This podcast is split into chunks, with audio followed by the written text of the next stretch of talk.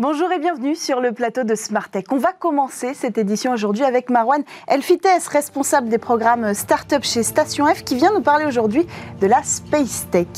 Et puis réalité virtuelle ou réalité augmentée, tout un monde de nouvelles possibilités s'offre à nous, consommateurs, mais aussi surtout aux entreprises qui se saisissent aujourd'hui de ce nouveau marché. On va en parler avec notre, euh, nos invités dans le talk euh, dans cette émission. Ensuite, c'est votre rendez-vous Game Business avec Guillaume Monteux euh, qui va revenir encore une fois aujourd'hui sur l'actualité de l'in-game advertising.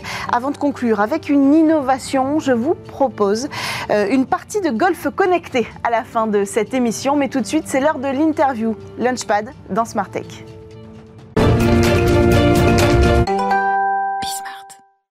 Marwan Elfites, responsable des programmes Startup de Station F, vous êtes avec nous sur le plateau euh, de Smart Tech. Bonjour. Bonjour. Bienvenue euh, sur le plateau. Alors, on parle régulièrement dans cette émission de l'écosystème euh, spatial français. De plus en plus de startups émergent hein, pour venir challenger les grands acteurs du milieu. Et vous avez décidé aujourd'hui de nous parler de cet écosystème, justement à, l'heure où tout le monde a les yeux rivés vers l'espace et précisément vers le tourisme spatial. Tout le monde semble aller dans l'espace, en tout cas au mois de, mois de juillet. On a eu juste hier le départ de M. Bezos, euh, donc un 20 juillet symboliquement, qui est quand même le jour où M. Mhm. Armstrong a marché sur la Lune, qui fait suite du coup à, au milliardaire Branson, qui est mhm. allé avec euh, Virgin Galactic. Donc il y a cette question du tourisme spatial qui, euh, qui entraîne des, des, prévisions assez intéressantes. Hein. Certains parlent l'année prochaine de près de 400 à 600 clients potentiels de Virgin Galactic, mhm. euh, des tickets à 200 000 euros qui pourraient aller à 20 000 euros sur plusieurs années. On parle aussi quasiment de, de 50 000 clients potentiels par an. Alors, inutile de d'anticiper le coût environnemental de ce genre de, tourisme, mais en tout cas, c'est un sujet qui se pose. Et à travers cette actualité de M. Bezos, de, même aussi de, Musk, hein, qui, euh, dans les prochaines années, on parle même aussi d'ici 2023 d'un tour autour de la Lune avec un milliardaire japonais au travers d'une fusée SpaceX. Euh, se pose la question finalement de ce qu'on appelle le New Space versus le All Space. Alors le Space, l'ancien espace, entre guillemets, c'est surtout l'industrie spatiale telle qu'on l'a connue jusqu'à quasiment aujourd'hui, hein, cette découverte, cette exploration, euh, le contexte de la guerre froide, bref, c'était vraiment cette industrie qui a permis le contexte d'aujourd'hui. Aujourd'hui, on parle de New Space. Mm-hmm. Alors, New Space, c'est finalement cette irruption sur la scène spatiale d'acteurs euh, issus du monde privé, grâce à un nouveau contexte juridique mm. qui a permis finalement d'explorer euh, l'espace par des acteurs autres que des acteurs étatiques ou des institutions publiques. Et des nouvelles technologies aussi avec les nanosatellites qui ont un petit peu chamboulé euh, les possibilités aujourd'hui. Alors, quels sont pour vous les principaux enjeux de ce secteur en France? Géopolitique par exemple, euh, mais autres aussi bah, l'enjeu, il est même, euh, il va, il va, il va, il va dépasser parce que euh, le cadre purement européen, en fait, ce qui est intéressant, c'est qu'aujourd'hui, le fait de voir des GAFA rentrer sur, scène sur cette scène-là montre finalement euh, l'irruption de leur façon de procéder hmm. dans un domaine qui était jusque-là uniquement scientifique ou à des fins exploratoires. Aujourd'hui, lorsque vous allez dans l'espace en tant qu'entreprise privée, forcément, vous y allez pour des débouchés commerciaux, vous y allez pour aussi répondre à des besoins client. donc le nouvel or noir devient finalement la donnée spatiale. La donnée spatiale est euh, cet enjeu aujourd'hui. Vous allez capter de la donnée, vous allez devoir la remettre à disposition finalement sous plusieurs formes auprès d'utilisateurs sur, bah, sur Terre. Oui. Euh, et chez Station F, j'imagine que vous avez quelques-unes de ces euh, entreprises qui vont exploiter ce filon? Oui, alors c'est très large. Euh, quand on parle de SpaceX, il faut aussi même le définir parce que ça, il n'y a pas uniquement des startups qui travaillent sur des fusées, des lanceurs ou des bras robotisés qui vont se retrouver sur la Lune. C'est un, champ de domaine très large avec différentes tendances. On avait parlé des nanosatellites, on parle de satellites à, basse orbite, on va aussi parler de d'exploration, de minage, pourquoi pas sur des corps célestes. Il y a énormément sur les astéroïdes, oui. Sur les astéroïdes, en effet. Euh, et donc, lorsqu'on fait le, mapping finalement des, technologies qu'on va retrouver dans SpaceX, on va retrouver euh, donc des, euh, des, startups qui bossent sur des composants, sur des, équipements, mm. des, des, startups dans la partie satellite, effectivement, des startups sur la partie analyse de données d'images, des startups sur des solutions d'intelligence artificielle. c'est un éventail très très large. Et quand on voit l'écosystème européen, on va avoir des super startups en France, en Italie. Kineis, par exemple, en France, qui est dans le French Tech 120, qui a levé près de 100 millions d'euros justement pour lancer des constellations de nanosatellites, près de 25 qui sont prévus d'ici 2022 pense à l'Italie, il y a 10 orbites qui a levé 25 millions, qui travaillent aussi vraiment sur, cette, sur le positionnement en orbite de nanosatellites. Donc il y a un écosystème qui se crée, qui se crée aussi du coup en dehors du marché américain, qui se crée en Europe. Alors la station F, alors du coup différents, différents champs d'application. De, D'exploration, si on ose dire. D'exploration. Une startup dont j'ai déjà parlé ici, qui s'appelle Interstellar Lab, qui est mm. vraiment la pure illustration de euh, l'application de technologies euh, spatiales. On le voit juste là. Euh, il s'agit finalement de construire des, habitats biorégénératifs mm. fermés qui vont pouvoir recycler l'air, l'eau, la nourriture, permettre la soutenabilité de la vie humaine et de la vie végétale. Donc on voir ça comme des dômes thermodynamiques qui permettent aussi d'accélérer la transpiration des plantes et donc de générer de l'eau potable. Ce sont des, dômes qui sont indépendants, qu'on peut connecter entre eux pour permettre à des groupes humains plus importants de, finalement de vivre. Et Forcément, c'est pas encore disponible sur Mars ou sur la Lune, ça va se lancer sur Terre d'abord, et il faut voir ça comme des hôtels ou des laboratoires d'expérimentation qui, à terme, permettront finalement peut-être de le mettre sur Mars. On fait beaucoup d'expériences, ne serait-ce que pour l'aspect euh, psychologique hein, de cette aventure qui s'annonce, et euh, souvent dans le désert euh, aux États-Unis, on enferme des futurs astronautes ou des gens qui ne partiront jamais mais qui font avancer la science, et on pourrait tester cette technologie à ce moment-là. c'est le cas, Artesal Lab qui a été fondé par Barbara Bilvzi en 2018, qui lance ses premières thèses dans les déserts de Mojave, notamment aux États-Unis. Alors, autre aventure qui là concerne plus la data Oui, alors en fait, ce qu'on voit vraiment de manière immédiate sur ces euh, technologies spatiales, sur cette space tech, c'est tout ce qui va tourner autour de l'exploitation donc des données spatiales, mm. comme, euh, comme je l'indiquais. Aujourd'hui, la vie sur Terre deviendrait quasiment difficile sans ces données spatiales. Hein. On parle quand même de GPS, on parle mm-hmm. d'analyse météo, de prévision de catastrophes naturelles, donc même d'Internet des objets. Hein. Il y a pas, ces nanosatellites souvent permettent de connecter des objets. Mm. Et donc, on en a pas mal dans ce domaine-là. On va avoir Data Labs. Data ce qui permet euh, de, proposer des solutions et des experts sur l'annotation d'images pour l'implémentation d'intelligence euh, de solutions d'AI assez mm. complexes. Et donc, il y a pas mal de champs d'application sur l'agriculture, mais aussi dans les géospatiales. Euh, notamment, il y a pas mal aujourd'hui de données, de cartes aériennes ou spatiales qui sont aujourd'hui enrichies, enrichies par des métadonnées qui permettent d'accélérer le processus de, de prise de décision.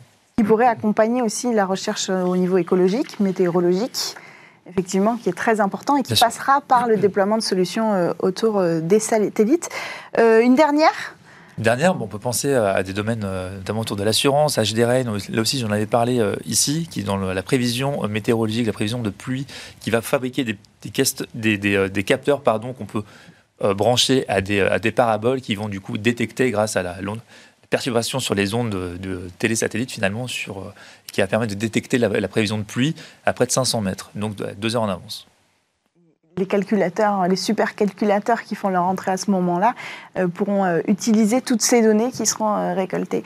Est-ce qu'on peut, on peut conclure peut-être sur le rôle pour l'éclosion de toutes ces entreprises du secteur public Bien sûr, parce que lorsqu'on voit ces superstars, les Bezos, les Musk, les Branson, on a l'impression que ce ne sont que des acteurs privés, mais c'est vraiment nier l'impact des États.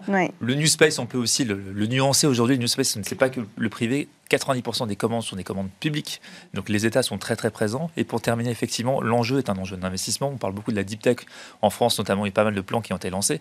Mais lorsqu'on parle de space tech, on est dans des investissements capitalistiques beaucoup beaucoup plus élevés. Je parlais de Kini, c'est 100 millions d'euros d'investissement. De D-Orbit en Italie, c'est 25 millions d'euros. Donc aujourd'hui, lorsqu'on regarde l'essentiel des investissements space tech, se font entre le CID et la CRIA mm. pour pouvoir aller sur des montants beaucoup plus élevés. Et puis il y a des accélérateurs de, dans la space tech qui commencent à voir le jour. Euh, on, a, on a annoncé euh, il y a quelques semaines un accélérateur du CNES. Hein, euh, Space Founders qui était lancé. Donc il y a de plus en plus d'initiatives comme ça pour porter le secteur L'Agence spatiale européenne porte pas mal. Il y a pas mal d'incubateurs de l'ESA qui, se, qui se font sur le, sur le sol européen.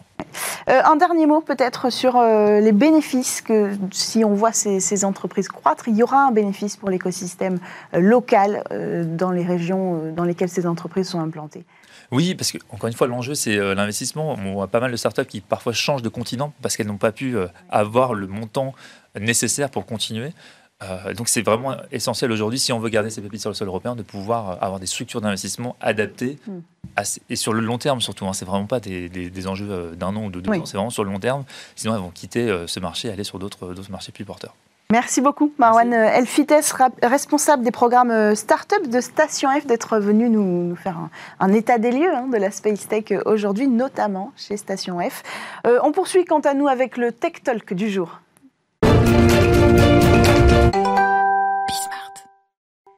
Depuis cinq ans déjà, la réalité virtuelle est accessible au grand public. Elle a été démocratisée grâce à ces technologies qui ont pu euh, émerger sur le marché. Puis avec elle a aussi émergé la réalité augmentée qui pullule sur les applications que nous utilisons hein, finalement euh, tous les jours.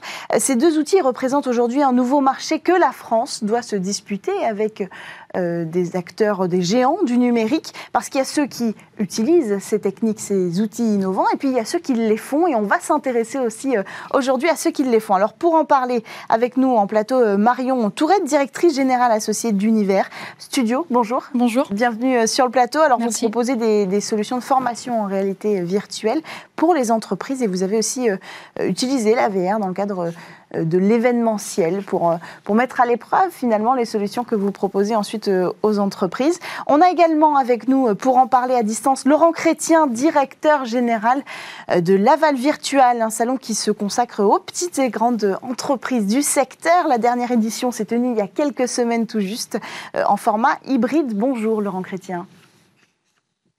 Bonjour. Alors, la première question que, que moi j'aimerais vous poser, euh, c'est celle-ci. En quoi l'émergence de ces technologies euh, la réalité virtuelle, la réalité euh, augmentée, constitue une aubaine pour l'entrepreneuriat français aujourd'hui? Est-ce que vous pouvez commencer par répondre, Laurent Chrétien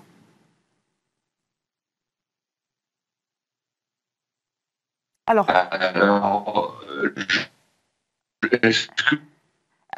Alors, je vais vous donner la parole, puisqu'on a un petit problème technique avec euh, Laurent Chrétien. Est-ce que vous pouvez répondre, euh, Marion Tourette, euh, à cette question?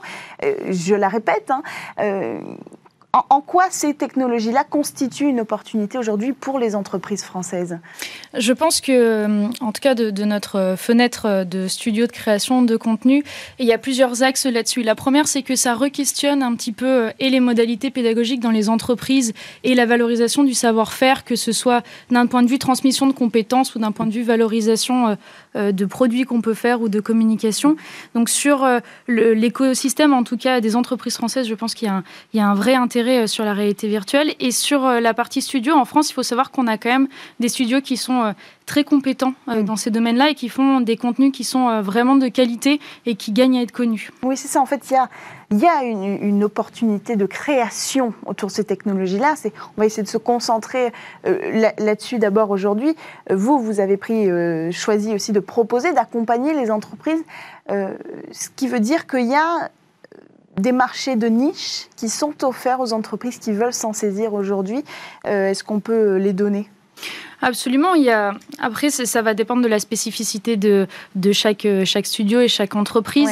Euh, il, est, il est certain que des marchés de niche émerge puisque maintenant aujourd'hui on est capable de trouver des cas d'usage qui ont du sens euh, dans l'utilisation de la réalité virtuelle et on va pouvoir vraiment euh, commencer à avoir une technologie qui est mature et qui va permettre d'accompagner une entreprise euh, d'un point A à un point B. Alors par exemple, on peut citer tout de suite ces secteurs-là qui vont chez lesquels on va pouvoir déployer ces solutions. Donc il y a les entreprises Bien sûr, il peut y avoir les entreprises, il peut y avoir les entreprises qui sont dans des secteurs en tension, par exemple, mhm. qui ont du mal à recruter et donc euh, qui vont avoir besoin euh, de rendre le secteur plus attractif, de mieux communiquer par rapport euh, à leur secteur d'activité. Il va y avoir aussi les entreprises qui ont un fort turnover et qui vont avoir besoin de former régulièrement les mhm. personnels, le secteur de la logistique par exemple, ou lors des Free Friday, on va avoir beaucoup d'intérimaires qu'il faut former rapidement et de manière efficace.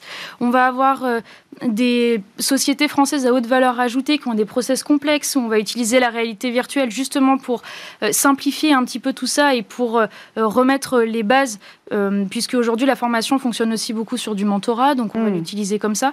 Et puis on va aussi avoir la, la partie, comme on le disait, communication tout à l'heure, où sur des salons, on va avoir des machines qui sont extrêmement imposantes ou des process qu'on peut pas forcément mettre en, en live sur un salon. De la par exemple, on peut pas perfuser quelqu'un. Et donc on va servir de la réalité virtuelle comme un outil pour justement mettre un objet en action et que les personnes puissent se saisir vraiment du sujet. Oui, c'est important de le préciser. Alors on a retrouvé Laurent Chrétien qui, est de nouveau avec nous, directeur général de Laval Virtual.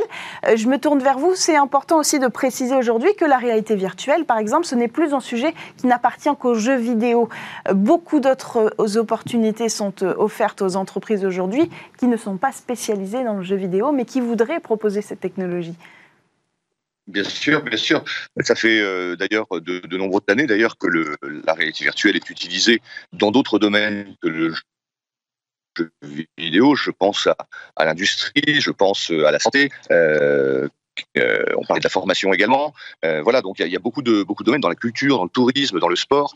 ce sont vraiment des, technologies qui sont transversales, qui voilà, et que à Laval Virtual chaque année depuis 1999, eh bien, les, les, utilisateurs potentiels, les entreprises qui, qui vont avoir besoin de ces technologies viennent euh, découvrir euh, ces usages. Euh, alors, il y a l'aspect évidemment innovation technologique qui est, qui est majeur sur le salon, et puis, et puis il y a tous ces usages qui se répandent au-delà du jeu, du jeu vidéo. Hein. Le, jeu vidéo est, est relativement représenté à, à Laval Virtual, et c'est pas le meilleur endroit pour en voir. C'est vraiment un, site ou enfin un événement sur lequel vous allez trouver énormément d'applications destinées aux entreprises. Euh, cette ouverture euh, de secteur, elle a permis à des entreprises qui n'étaient pas spécialisées dans le jeu vidéo de, de, se lancer dans la spécialisation de la réalité virtuelle, comme vous l'avez fait en vous adressant mmh. aux entreprises. Euh, Laurent Chrétien, par exemple, est-ce qu'on a des profils, est-ce que vous avez des profils, vous, d'entreprises qui se sont complètement reconvertis pour décider de proposer, de prendre à bras le corps le sujet de ces technologies-là? Et quelles difficultés on rencontre à ce moment-là? Alors, en fait, l'écosystème français est constitué euh, euh, historiquement d'un certain nombre d'acteurs qui sont présents sur le domaine euh, de, des applications professionnelles de la de la virtuelle.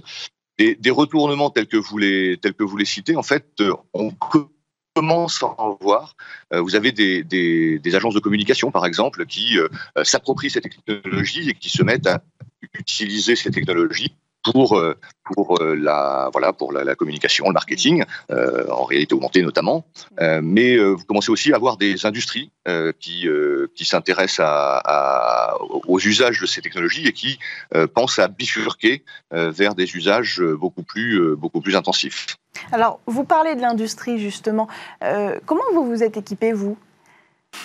Mais en fait, nous, on se base sur des constructeurs euh, qui font des casques en réalité virtuelle. Mm. Euh, et ensuite, euh, on est indépendant, nous, d'un point de vue technologique. Donc, en fonction des sorties, en fonction des, millésimes hein, de, casques, on va choisir celui qui est le plus adapté par rapport au profil de notre client.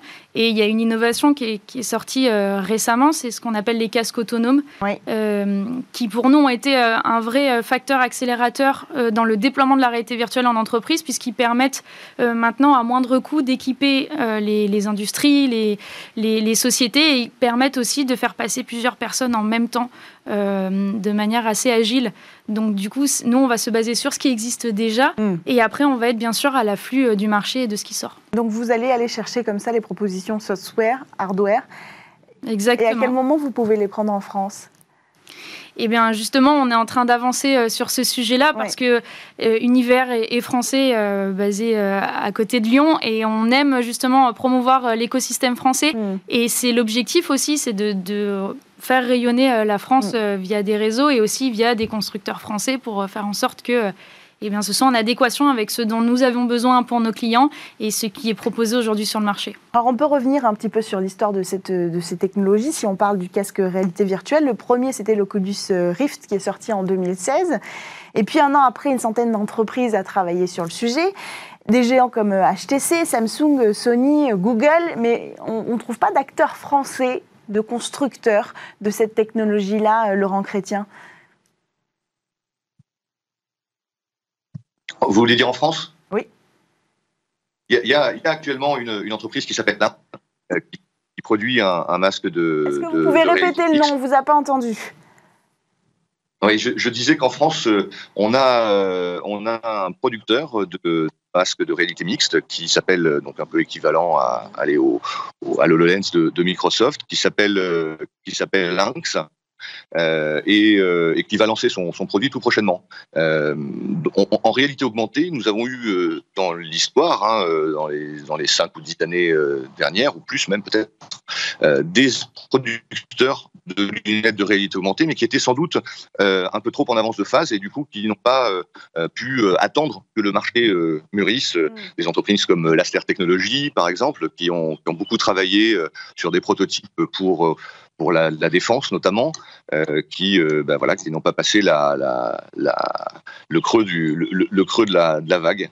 Mais, entre réalité augmentée et, réalité virtuelle, on peut peut-être en dire un mot pour replacer les choses. Vous utilisez les deux, vous ou pas? Alors nous, on utilise spécialement la, la réalité virtuelle. La différence, très rapidement, c'est que euh, si on part de la réalité, c'est ce qu'on voit autour. La réalité augmentée, on va rajouter des éléments par-dessus via un casque ou des lunettes mm. ou via un téléphone. Un exemple euh, typique, c'est Pokémon Go, par exemple, ou une application euh, Ikea. Et la réalité virtuelle, c'est une technologie, on est 100% immergé, on n'a plus de lien direct avec mm. l'extérieur. Nous, aujourd'hui, on est spécialisé dans la réalité augmentée, parce que, dans la réalité virtuelle, pardon, autant pour moi, parce que c'est une technologie qui est mature, où il y a des cas d'usage dans lesquels on se reconnaît. La réalité augmentée, on la surveille de près. Mm. Euh, aujourd'hui, on la trouve beaucoup dans du marketing, dans de la communication, dans des opérations de maintenance. Mais sur de la formation, pour l'instant, on n'a pas encore trouvé le cas d'usage qui correspond vraiment euh, à ce qu'on aime faire et à notre ADN. Est-ce que euh, vous parliez de, de technologies trop avancées en réalité augmentée? Ça veut dire qu'il y a un décalage entre le savoir-faire français réalité virtuelle et le savoir-faire français réalité augmentée, Laurent Chrétien?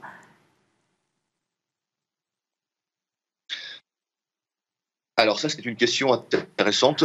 Je dirais qu'il euh, n'y a pas vraiment de, décalage. On a des acteurs qui sont très forts en, réalité augmentée en, France euh, et des acteurs qui sont très forts aussi en, réalité virtuelle. Plutôt dans le, dans le logiciel et dans l'applicatif, euh, comme, fait, comme fait Univers, que évidemment dans le comme je le dis tout à l'heure. Oui, c'est ça. Pour a pas de, on, est, on a un écosystème qui sur les deux, sur les deux créneaux. On constate quand même que quand il s'agit de construire des éléments euh, euh, technologiques, on est un peu en retard par rapport à euh, la, mise au point hein, de logiciels qui vont accompagner ça. Donc il y, a une question qui se pose sur l'industrie de la réalité virtuelle aujourd'hui, qui est assez loin derrière. Vous avez cité un acteur français tout à l'heure, c'est le seul, et c'est déjà cinq ans après les premières sorties des casques qui aujourd'hui sont utilisés par tout le monde avec ou non des solutions françaises euh, derrière, mais cette technologie-là physique est utilisée par tout le monde en France. Ça va être très difficile. Est-ce que c'est possible de rattraper ce retard-là? Euh, alors, en toute honnêteté, je ne pense pas que ce soit possible de rattraper ce, retard-là. Euh, vous savez, c'est un peu à l'image et à l'instar de, de, toute la, de toute la technologie. Hein. Euh, généralement, c'est plutôt les États-Unis, puis euh, la Chine en, production qui, euh, qui mm. s'occupe de fabriquer les, les, outils. nous, je crois qu'on a une très bonne recherche, une très bonne R&D en amont et qui permet d'inventer des, des, choses. après, on est moins bon dans le passage à l'acte, dans le, dans le fait d'aller de, d'aller produire du, du, hardware. En revanche, sur le software et mm. le serviciel, on est plutôt très bon.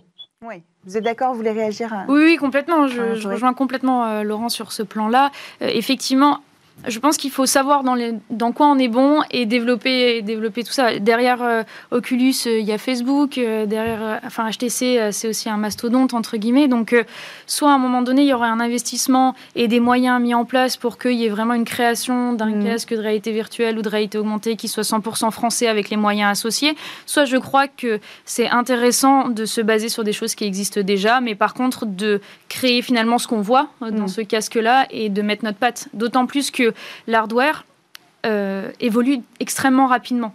Donc en fait, c'est une course folle contre la montre et, à l'innovation à chaque fois. Donc finalement, nous, on a pris le parti euh, justement de rester euh, sur quelque chose qu'on sait faire, du software, et, de faire en sorte que on fasse un consortium eh bien, de studios français qui travaillent très bien. Et l'idée maintenant, c'est d'avoir les moyens de s'exporter. Oui, ça c'est la prochaine étape. Mm. vous parlez de moyens justement. Est-ce qu'on pourrait imaginer comme on a eu un plan IA, comme on a eu un plan quantique, est-ce qu'il ne faudrait pas donner un coup de pouce euh, au secteur de la réalité virtuelle et de euh, la réalité augmentée et à cet écosystème qui est en train de, croître? Alors je pense que Laurent parlera sûrement plus que moi. Maintenant, il y a des filières qui sont en train de, se monter. Euh, dans ce sens-là sur l'innovation. Euh, il y a également des plans euh, d'innovation, des compétences qui sont faits au niveau national, notamment portés par Pôle Emploi sur mhm. l'insertion professionnelle, où là, pour le coup, il y a vraiment un soutien. Nous, on a un soutien de la région par rapport à, cette thématique-là. Donc, je pense qu'il y a des aides qui existent. après, elles sont, est-ce qu'elles sont connues, accessibles, agiles et réactives? C'est une question qui se pose toujours. On vous la pose, Laurent Chrétien. Oui, alors je partage ce que, dit Marion. Hein. Il, existe des choses. Euh, le plan, déjà avant, Covid, euh, le plan de, relance euh, va permettre d'aller chercher beaucoup plus de moyens hein, pour l'industrie de la, réalité virtuelle et de la Alors, c'est assez difficile de parler de l'industrie de façon globale parce que, alors, même si on n'a pas beaucoup de hardware, on en a quand même un petit peu, mais il faut aussi dissocier la partie software et, et, et, applicative de, de, de, la production des, des contenus. Hein.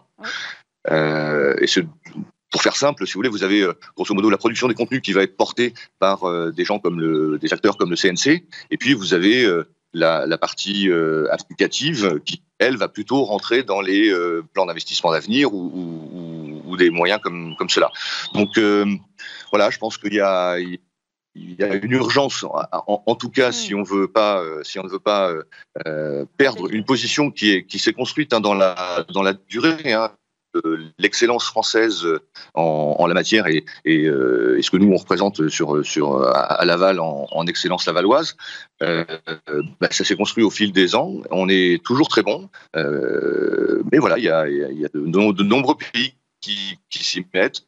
Euh, et, l'innovation sera toujours un moyen d'être et de rester devant. Est-ce que, euh, on parlait de maturité tout à l'heure de, ces technologies, est-ce qu'on est, euh, arrivé à maturité sur ces technologies? Quand est-ce qu'on y arrivera? Et quels, pourraient être les prochains leviers à faire sauter du côté des softwares, du côté de ce que vous pouvez proposer, vous? On peut toujours faire mieux. C'est forcément ce qui nous motive chaque jour. Euh, quand je parle de maturité, il faut se rappeler que deux ans avant, on avait euh, des caisses qui étaient forcément reliées à des PC, donc un coût d'installation qui était un petit peu euh, élevé. On avait des moteurs 3D ou des moteurs de création de contenu en réalité virtuelle qui avaient toutes leurs contraintes, etc. Donc en fait, quand je parle de maturité, ça veut dire qu'aujourd'hui, on est en capacité, en moins d'un mois, de sortir un projet de réalité virtuelle qui est abouti avec un haut niveau de qualité et avec une pertinence pédagogique si on parle vraiment pour le coup euh, de la formation. Donc, on a le savoir-faire, c'est ça. on a le savoir-faire, on a les outils pour le faire également. Après, on peut toujours aller plus loin. L'enjeu euh, qui, qui, se dessine et qui s'est dessiné aussi avec, avec cette crise euh, de la Covid, c'est que les gens ne se retrouvaient plus et donc du coup nous, forcément, on a pris le contre-pied avec euh, tout ce qui est euh, multi-utilisateur, c'est-à-dire mettre plusieurs personnes dans le même mhm. environnement de travail, pouvoir euh, maniper. On a eu des, il y a eu aussi des, contraintes sanitaires qui ont fait que, en termes de formation, il y avait quand même beaucoup plus d'inertie. Et en fait, ce, ce dont on s'est rendu compte, c'est que la réalité virtuelle s'est retrouvée comme une solution sur beaucoup de thématiques. Et parce que justement, il y a un savoir-faire à la française et qui a quand même une excellence, on est capable aujourd'hui d'accompagner les entreprises sur des thématiques qui sont actuelles. Alors que peut-être un ou deux ans auparavant, on avait une inertie de 4, 6 mois, 8 mois, 1 an, et finalement, on n'était pas assez réactif en fait dans la production de contenu derrière. Oui. Laurent Chrétien, euh, peut-être qu'on peut conclure là-dessus. En passant euh, du jeu vidéo à l'entreprise, vous, répondrez aussi euh, à cette question. Eh, est-ce qu'on a une évolution la réglementation? On parle de données, par exemple. Vous proposez euh, d'implanter cette technologie au cœur d'une entreprise, donc de, parler de travail, il y a les données personnelles des employés et les données de l'entreprise. Est-ce que la réglementation est préparée à ces nouveaux usages de la réalité virtuelle? Laurent Chrétien alors, la réglementation n'est pas forcément totalement préparée. Je crois que c'est comme toute technologie nouvelle, on va rencontrer au fur et à mesure des, difficultés qu'il va falloir euh, qu'il va falloir lever et réglementer. Euh, pour autant, c'est pas vierge non plus. Hein. Euh, le, le, RGPD s'applique. alors certes, la réalité virtuelle immergée dans votre masque, le, système peut traquer, déceler un certain nombre de, comportements et du coup mieux apprendre à vous connaître ou vous diffuser des, pourquoi pas des, des mm. publicités euh, demain euh, qui seront euh, parfaitement ciblées à vos émotions, à vos réactions. bon, pour autant, on n'en est pas encore là. Hein. Moi, je, voudrais juste revenir sur la sur l'aspect sur l'aspect maturité. Il faut qu'on conclue. D'accord. Il faut qu'on conclue, euh, Laurent Chrétien. Mais, mm, mm, je, vous, coupe parce qu'on arrive au bout de, cette euh, intervention. Merci d'avoir pris le temps tous les deux de, venir débattre de ce nouveau écosystème qui, euh, dont vous faites partie autour de la réalité virtuelle et la réalité augmentée en France aujourd'hui. Marion Tourette, je rappelle que vous êtes directrice générale associée d'Univers et vous, Laurent Chrétien, directeur général de Laval Virtuel. Tout de suite, c'est l'heure de votre rendez-vous Game Business.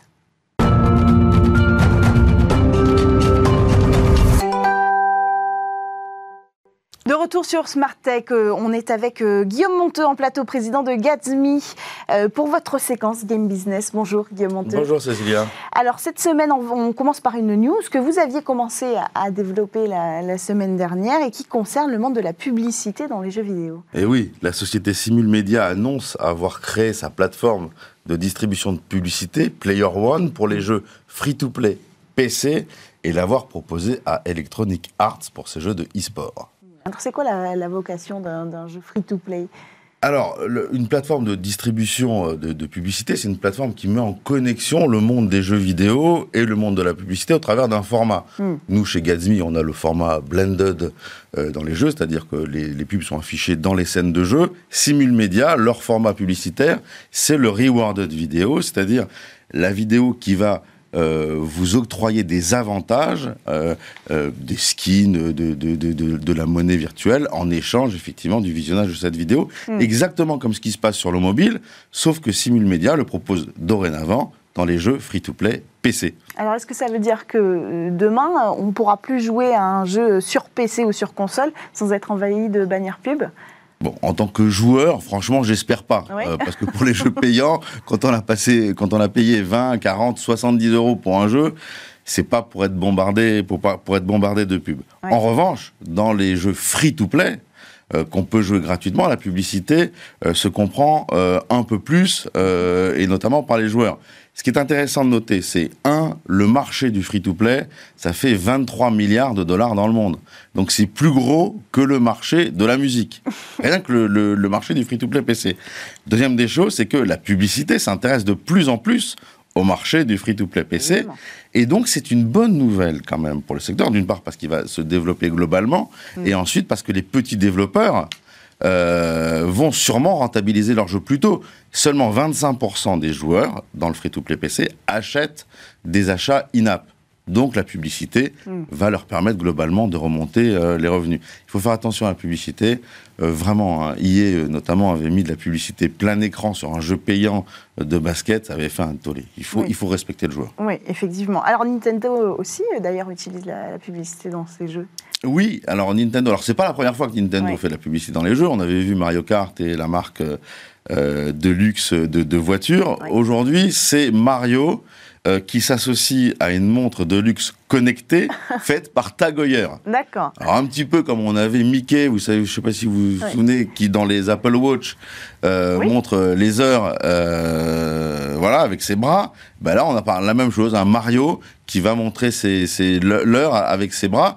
Et ce qui est un peu rigolo, c'est que euh, sur la lunette de la, de, la, de la montre, il y a des éléments de Mario, il y a un tuyau, il y a une étoile. Mm. Euh, et en fait, chaque fois qu'on progresse dans ces, dans, ces, dans ces objectifs quotidiens, notamment typiquement de marche, et eh ben en fait, il y a des interactions mm. entre Mario et, ces éléments-là. Bref, c'est très sympa, mm. euh, très ludique. Et la montre coûte 2000 euros, 2000 euros pour cette montre connectée Tag sold out. On peut plus la trouver, ah ni sur Internet, ni partout. Donc voilà, c'est plutôt rigolo. C'est peut-être la solution pour, euh, pour les, studios d'aller plutôt s'exporter eux que d'importer la pub euh, euh, dans, dans, leur, jeu. Alors une autre actualité, Steam annonce l'arrivée d'une nouvelle console. Ah oui, une nouvelle console, c'est toujours sympa. ça fait toujours plaisir. Le 15 juillet dernier, donc Steam nous annonce son Steam Deck, une console connectée, notamment à Steam, euh, euh, leur plateforme de distribution euh, de jeux sur PC, hein, très connue, et la console est censée nous faire jouer à tous les jeux AAA pour le PC et ce en mobilité. Et mm. ça, c'est plutôt sympa et c'est presque une nouvelle. Alors, une première, pardon. Alors, c'est pas une première pour Valve dans le domaine du hardware, euh, et ça a toujours été un peu, un peu compliqué pour Valve. Vous vous souvenez peut-être en 2015, ils avaient, sorti la Steam Machine, qui était une espèce de PC de salon, qui a fait un vrai four, ils ont arrêté deux ans après. la même année, ils avaient, ils avaient lancé le Steam Link, qui était une petite box aussi qu'on branchait sur sa télé, qui permettait de streamer des jeux depuis son propre PC. Là aussi, c'était un four. Hmm. L'année d'après, ils avaient sorti une, une, une manette, le, le, Steam Controller, qui était censé révolutionner le monde de la manette, euh, remplacer la souris et le clavier. Là aussi, c'était un four. Ils sont un peu maudits, Valve, sur le hardware. C'est une bonne idée quand même, ce Steam Deck bah écoutez, pour répondre, il faut regarder. c'est inquiétant quand même, votre. Il faut regarder les, il faut regarder les caractéristiques techniques. Steam Deck, c'est un processeur Ryzen un processeur aussi graphique équipé de l'architecture RDNA2, exactement la même que celle qui est sur PlayStation et sur les Xbox Series X, 16 Go de RAM, jusqu'à 512 Go de stockage, un écran LCD de, de, de 7 pouces, avec deux pavés tactiles, des, des, tactiles, des boutons à l'arrière, une mm. autonomie annoncée par Valve de 5h30, ce qui est vraiment pas mal. La console portable est dockable, c'est-à-dire qu'on peut y jouer aussi sur, euh, sur, son, sur son téléviseur. Donc sur le papier, elle paraît quand même pas mal et elle s'annonce en vrai rival, encore une fois sur le papier, de la Switch OLED qui ah sort le 8 octobre prochain. Et pour les jeux, en deux mots, hein, comme ça on pourra euh, conclure. Écoutez, en, deux, jeux, en, deux mots, le, sur les jeux, le, le, le Steam Deck, euh, normalement, doit permettre de jouer à tous les jeux PC. Oui. Donc ça, c'est quand même les triple A, ceux qui sont le plus gourmands en, en ressources. Donc ça, c'est quand même une très bonne nouvelle versus Nintendo, dont le, dont le, dont le nombre de jeux est relativement limité, on va, on va dire en comparaison. Euh, un prix qui est relativement, euh, relativement raisonnable. Euh, et puis, ils ont lancé les précommandes. Là aussi, le Steam Deck est sold out. 110 000 unités vendues en moins d'une heure et demie. C'est quand même une prouesse quand même pour le, pour le Steam Deck. Donc, on va voir si, face à la OLED de Switch, ils arrivent à faire quelque chose. Hmm. 110 000 unités vendues pour, pour, pour, game, euh, pour le Steam Deck, ce que, j'ai dit qui était une, une, une, bonne nouvelle pour eux, en comparaison des 26 millions euh, de Switch que prévoit devant Nintendo cette année, ça fait quand même peu. Donc on va voir. On va voir. Alors pour terminer, très rapidement, vous vouliez parler de Netflix qui se eh dans le monde des jeux vidéo. Netflix. la conclusion. Écoutez, il y a un développeur qui s'appelle Steve Moser qui a fouillé dans le code de l'application iOS de Netflix et qui a trouvé le nom d'un nouveau service de streaming de jeux vidéo, Shark, un logo et puis des manettes PlayStation cachées dans le code de l'application Netflix. Il n'en faut pas plus pour que la rumeur d'un partenariat entre Netflix et Sony euh, se propage sur, sur, le, sur, le, sur, le, sur la toile. On va voir ce que ça donne. En tout cas, c'est quand même peut-être une très bonne nouvelle pour nous tous les joueurs. Effectivement. Merci beaucoup Guillaume Monteux, président de Gatsby, d'être venu nous présenter votre chronique Game Business. On enchaîne avec votre séquence et demain.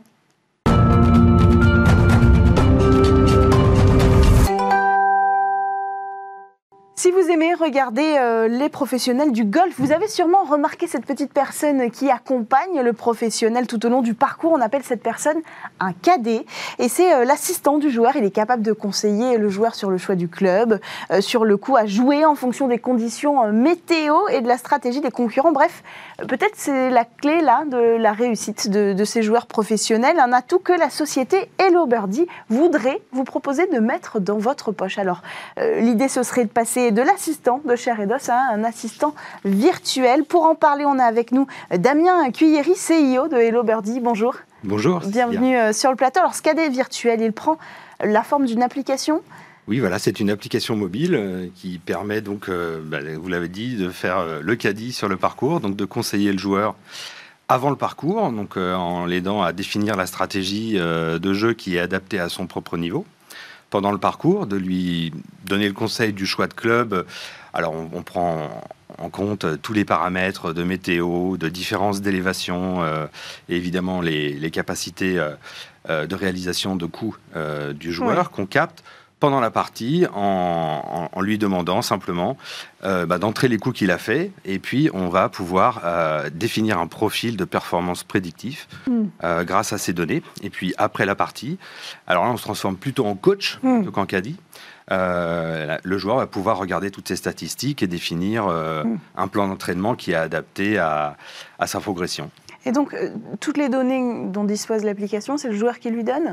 Alors, on capte beaucoup de données, hein, donc, euh, avec euh, les déplacements GPS du joueur, avec les mouvements aussi, les accéléromètres qui sont situés dans les devices téléphone et Apple Watch pour l'instant. donc, ça nous permet d'automatiser une grande partie de la saisie de, data. Donc, vous, voulez dire qu'on pourrait... pas 20 minutes à, saisir ces données. On pourrait mesurer le coût du joueur? Voilà. On a juste à jouer et puis à la fin du, green, en regardant euh, euh, ses collègues finir leur putt, euh, il suffit de dire, c'est comme un clavier de SMS, vous dites j'ai joué driver, faire 6, deux putts et puis c'est tout. Et avec ça, on a toute la carte de score. On a toutes les distances euh, réalisées par le joueur. On a, euh, et ensuite, on peut faire des analyses euh, quantitatives. Donc, pas besoin de capteurs à installer voilà, dans exactement. les trous, par exemple c'est la grosse différence de Hello Birdie par rapport à certains de nos concurrents qui sont partis plutôt sur un modèle IoT. Mm. il faut acheter des capteurs, donc c'est un certain prix, puis il Mm. faut les installer sur les clubs. Et Mm. puis après, il y a des problèmes de connexion, ça capte pas forcément tous les. Mais alors, ça pose la question est-ce que les, les technos déjà en place dans l'Apple Watch et dans le téléphone sont suffisantes pour mesurer avec précision, par exemple, le coût euh, avec un club Alors, c'est pour ça qu'aujourd'hui, on demande euh, euh, aux golfeurs de préciser le type de club qu'il a Mhm. joué, mais on, on sait détecter quels, sont, quels ont été les shots et les emplacements GPS euh, qui ont composé la partie. oui. Euh, on est encore en R&D sur euh, un système d'analyse de swing qui nous permettra certainement de déterminer même la différence entre un driver et un fair set ou un coup de wedge, euh, simplement en regardant le swing de la personne s'il a une, une, montre connectée. Enfin, une montre connectée, hein, pas forcément euh, de cette marque-là. Euh, cette solution, elle est valable partout dans le monde? Oui, alors on, on a les 40 000 parcours du, qui existent dans le monde euh, dans l'application. Ok. C'est disponible pour l'instant juste sur iOS et on est en train de lancer la version Android. On est en bêta test pour l'instant d'ailleurs. On a un programme de bêta testeur si vous voulez tester. Euh, donc euh, tous les parcours du monde sont mappés dans la dans l'application. Donc l'idée, c'est plutôt d'adresser cette solution aux particuliers, euh, aux professionnels, aux euh, professionnels, euh, aux clubs de golf, j'allais dire. Alors en fait, on crée vraiment un écosystème data-centric Mm. au- autour du golf. C'est-à-dire qu'une fois qu'on a la donnée euh, de performance des golfeurs, ben, on intéresse beaucoup de monde. Mm. D'abord, on intéresse le golfeur qui va choisir de payer un abonnement pour utiliser nos, nos outils d'intelligence artificielle pour l'aider à progresser. Ensuite, le coach qui euh, devient un meilleur coach puisqu'il a euh, la véritable photographie des performances de son joueur euh, sur un dashboard euh, web qu'il peut utiliser sur son iPad ou euh, voilà. Ensuite, on va intéresser les sociétés qui exploitent le, le golf parce qu'on Mm. va pouvoir leur dire comment l'exploiter au mieux, le temps de parcours. on va intéresser les fabricants de clubs de golf parce qu'on Mm. est capable de mesurer quelle est la performance obtenue par les joueurs avec leur matériel. Alors finalement, est-ce que le joueur, il garde quand même le contrôle sur son jeu?